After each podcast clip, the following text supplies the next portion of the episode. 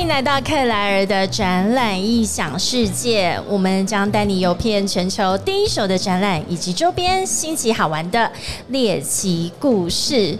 二零二二 Taipei Cycle Day Two 以及二零二二 Taipei Day One 正在南港展览馆一馆以及二馆举行。自行车展跟体育用品展这个展览，我。本身就是从我的这个身上的穿着，就是会发现很不一样。因为之前的 Live Podcast 克莱尔的穿着就是会比较以套装为主，那跟运动相关的展览，我其实。今天本来在想说，我可不可以穿着瑜伽装出来？我平常有在做瑜伽，但是我觉得穿瑜伽装可能会被赶下。人家有想说，这是这是主持人还是路人坐在这里啊？那这一个时段呢，我们邀请到的是 Len Len 的创办人 Adio 来到我们的 Live Podcast，跟各位听众问好。Hello，大家好，各位好，我是曾世豪，是 Len Len 的创办人。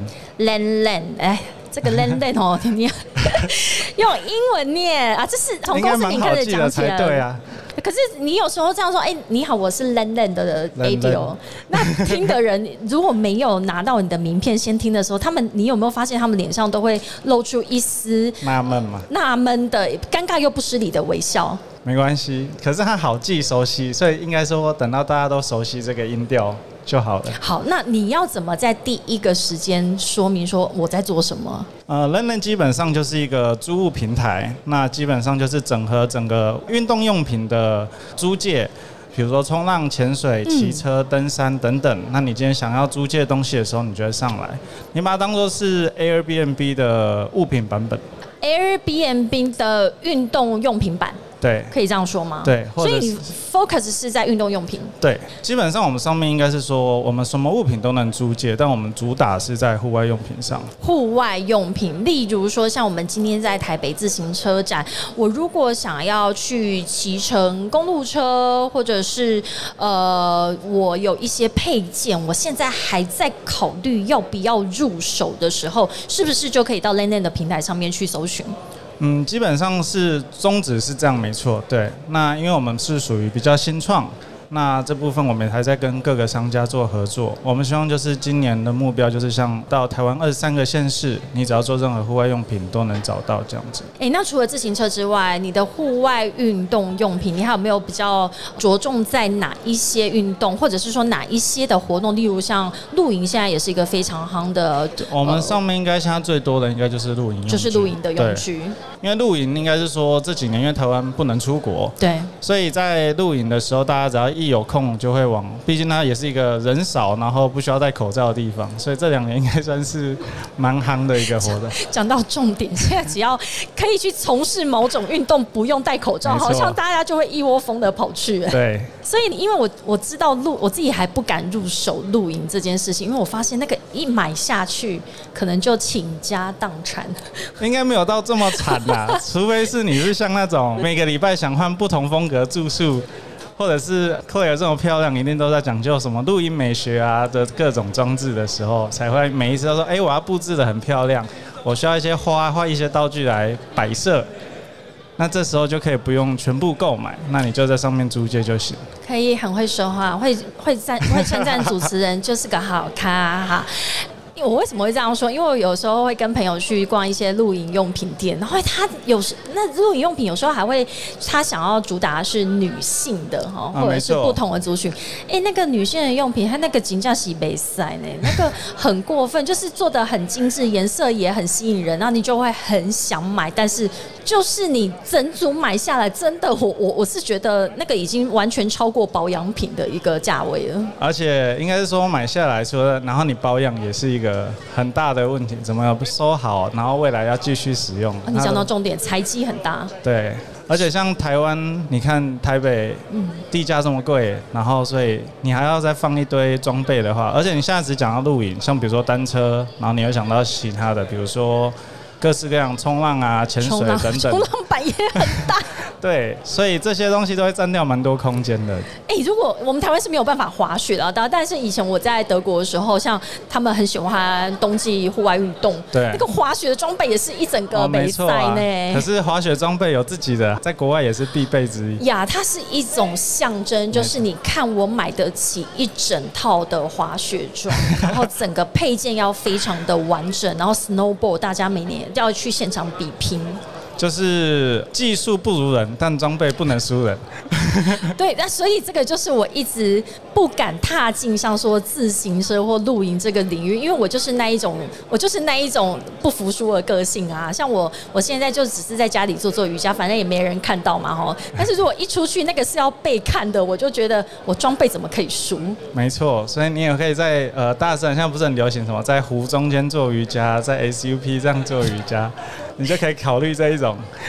考虑对，这这就很适合我啊。所以，哎、你为什么会跳进这个想要做租借平台，但是是选择运动用品？一开始有有什么被刺激到吗？还是应该说我们四个合伙人主要都是 outdoor 咖，就是我们只要是一有假日都是往户外跑。那当然大家 focus 的运动不太一样，嗯但我们就是发现，哎、自己要买一堆装备，就像刚才说，很多装备要买以外，那每次要约朋友的时候，朋友第一个烦恼就是为了，哎、我没有装备，所以不敢踏入。嗯，然后甚至是比如说我自己装备买了一堆，然后可能一年用不到几次，那其实也是可以再把它上架出租出去租给别人。哎、你自己是从事什么样的户外运动？我自己比较偏向水类活动，比如说潜水啊、冲浪啊等等的。对，所以你原本在从事这个运动的时候，你就会有自己的装备，或者是是说也有这个租借的需求。对，应该说在这块上一直有在做租借。那加上因为我其实从小到大一直有在做租借的习惯。例如租，比如说，因为为我以前小时候，我零三年的时候被我妈骗出国的时候，我是自己一个人住在深山。那身为一个学生，没有很多东西的时候，你就只能到处跟邻居说：“哎、请问你有没有这个东西可以借我啊？”啊所以一直以来有这个习惯。那所以说，再回来的时候，一个就发现，哎、每次要租东西的时候，都要上网一个一个地方去找，并没有一个地方把它整个整合在一起。嗯嗯嗯，对，哎、你你说你那时候被你妈骗去哪里啊？美国。然后为什么住在深山？哦，因为当年第一开始是去交换学生，要远离华人圈嘛。哦，OK，对，然后我妈就跟我说：“哎、你先去试一个月试试看，不习惯再回来。”然后我就去了，然后一个月当然不习惯了。我妈就说了：“你觉得我可能买机票让你回来吗那你在那边租借什么？你总不能你妈的把你丢到深山，是真的像是你要自己露营，然后就开始砍？”树就没那么惨啦、还是有住在 homestay，但很多东西，比如说像你电脑坏了要修电脑啊，或者家里修缮工具啊，或者是你今天需要，比如说，因为我们在山上也很流行滑雪啊，那你今天也不会有滑雪，嗯，要么是跟同学借，要么是 OK 对 OK，所以那时候你就需要，因为你有这样子的一个生活经验，我必须要去把这些配备或者是我需要的东西把它凑起来。但是我有可能在这边不会待很久的时间，我想要用租赁的方式去取得，没错。所以也就影响到你之后，因为你自己有这样子户外运动的习惯，或然后跟一群朋友，大家都会这样子做户外的运动，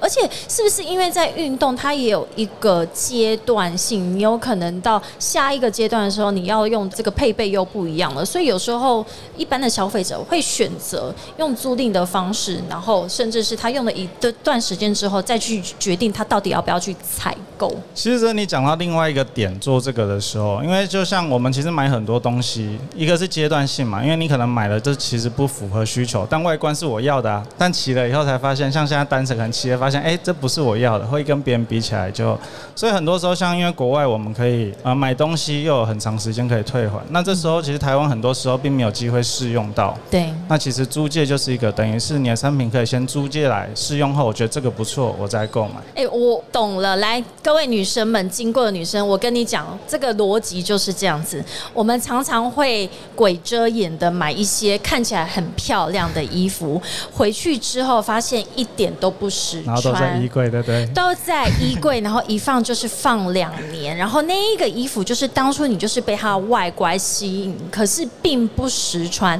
所以女生其实有这种租借礼服啊，或者是你只是一次性穿搭的那种衣服，所以我觉觉得这个概念就很类似哎。大概是这样子，就像你刚才说，女生可能礼服啊、包包啊等等的。那当然，因为我们现在主打在户外用品上，那可是以相同概念来说，就像我刚才说，其实上面是物品类都可以。那这个观念是对的。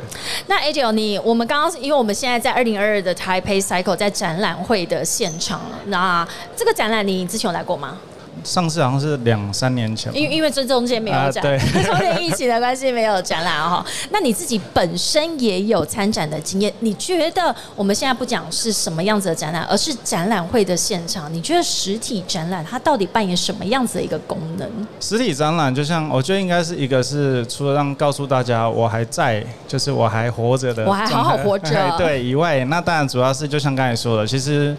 有点类似跟我刚才说，我们做这个整合意思是一样，就是个展示自己的物品给大家，可以第一时间可以在现场看到这个，那顺便可以让人家吸引力跟更了解你的产品。那除此之外，我觉得啦，现场的这个交流哈，例如说，因为无论是你是参展商，你在你的摊位里面等待买主上前，或者是你今天是来看这个产业的趋势，你是逛展的人，你觉得这件事情非要实体展览不可吗？我们这两年经历过好多线上展览哦。嗯。嗯，应该说这两个各有它的优缺点了。那虚拟展览当然是可以直接跨国际，大家不用到第一线。嗯，然后很炫。